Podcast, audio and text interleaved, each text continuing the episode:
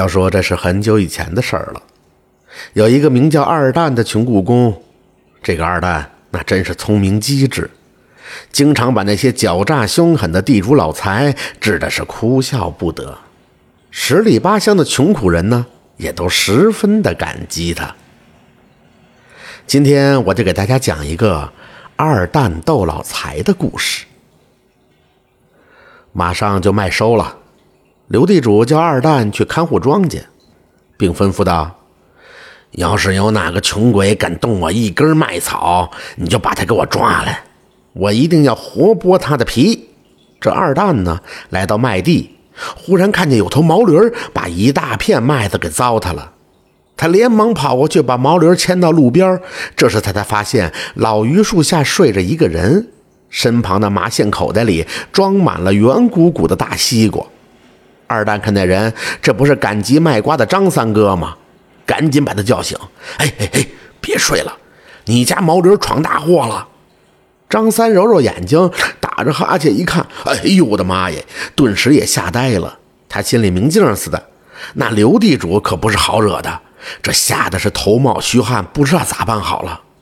二蛋看着张三哥惊慌失措的样子，不觉得一阵好笑，也实在是可怜，就安慰他说：“这样吧，你留下一个西瓜放在被驴吃掉的麦地里，就赶你的路去，剩下的事儿有我呢。”这张三哥一听，那真是如释重负，放下西瓜，千恩万谢的走了。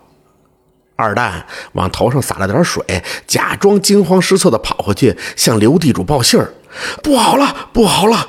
刘地主这会儿正吃饱了，躺在床上眯瞪呢。一听是二蛋，一咕噜从炕上下来，问：“怎么了？”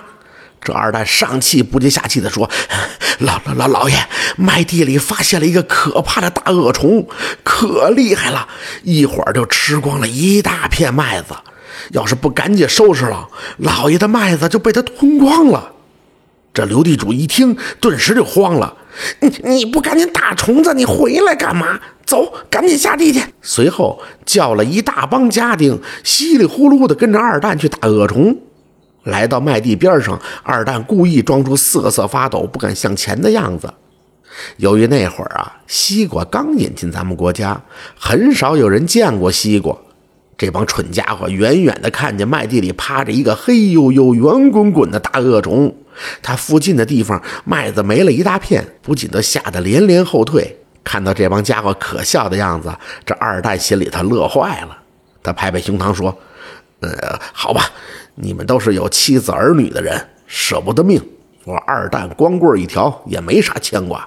你们都靠好站着，我去打这大恶虫。”说完，二蛋提着榔头向那恶虫砸去。只听得“砰”的一声，红红的瓜瓤四处飞溅，老远望去，那真像是血肉横飞、血浆飞溅。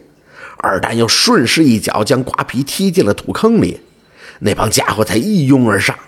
这时候，这瓜瓤、瓜汁儿、麦粒儿和着泥，湿漉漉中透着一丝红意，看上去好像殷红的鲜血渗入了土里，凝结成血块的样子。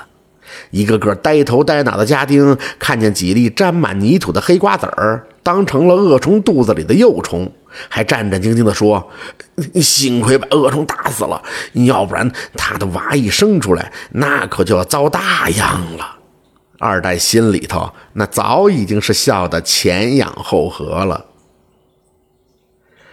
不远的村子有个李财主。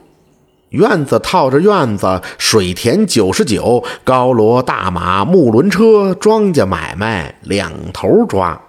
他要伙计干活，就像河边的水磨一样，河水不干，水磨不沾，谁愿意给他干活啊？这不，正月十五都过了，他还没雇上伙计。这天，二蛋路过集场，正碰上那李财主在高台上喊：“嘿，谁愿意给我当伙计？一年五十两白银。”嚯，这么高的工价，为啥喊了半天没人应声呢？这二蛋一打听才知道，呵，原来这么回事儿。知道了底细，心里有了主意，得好好整治整治这坏人，替穷人们出口气。于是啊，他往前一站，说：“老爷，你看我当伙计够不够格啊？”李财主一看他浓眉大眼、身强力壮的，便立刻高兴地答应了，还到茶馆找了保人定了约。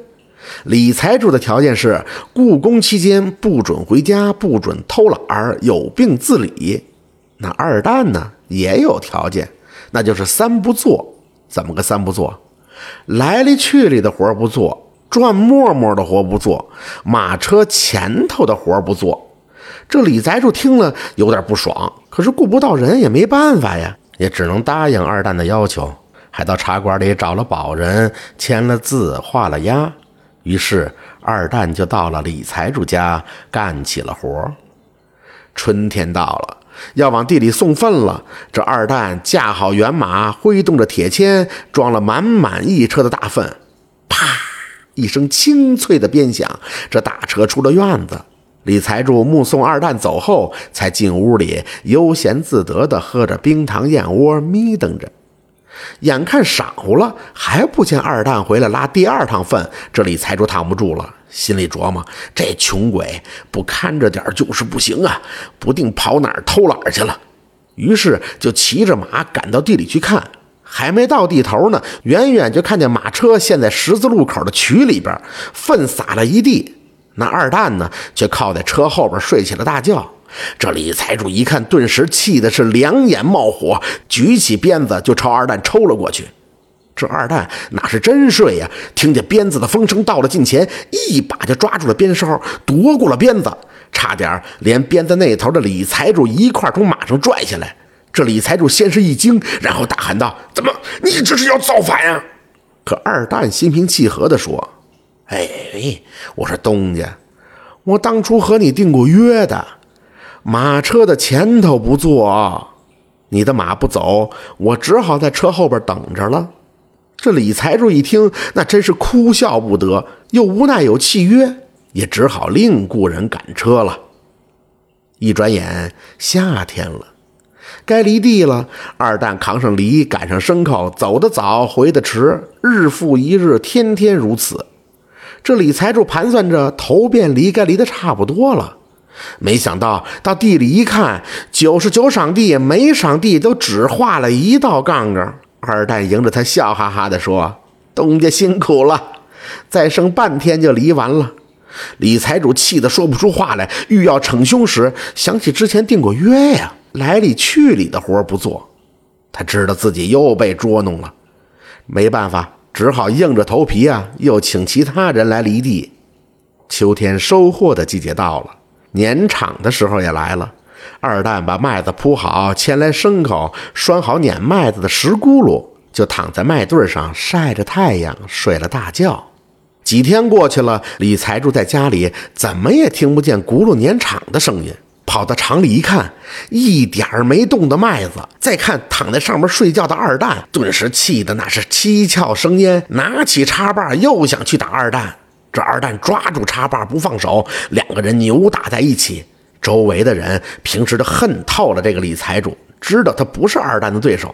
等着二蛋打够了，李财主胖了一圈，才去把保人找来。保人当着大伙的面把约一念，约上明明写着。转磨磨的活，二蛋不做。众人都说这二蛋有理，李财主理亏，这打也白挨了。到了年三十儿，二蛋找李财主要工钱，就怕那老财奴耍赖，于是把保人乡亲们都叫来了。在众目睽睽之下，李财主也只好叫老婆取出五十两白银付给了二蛋。二蛋呢？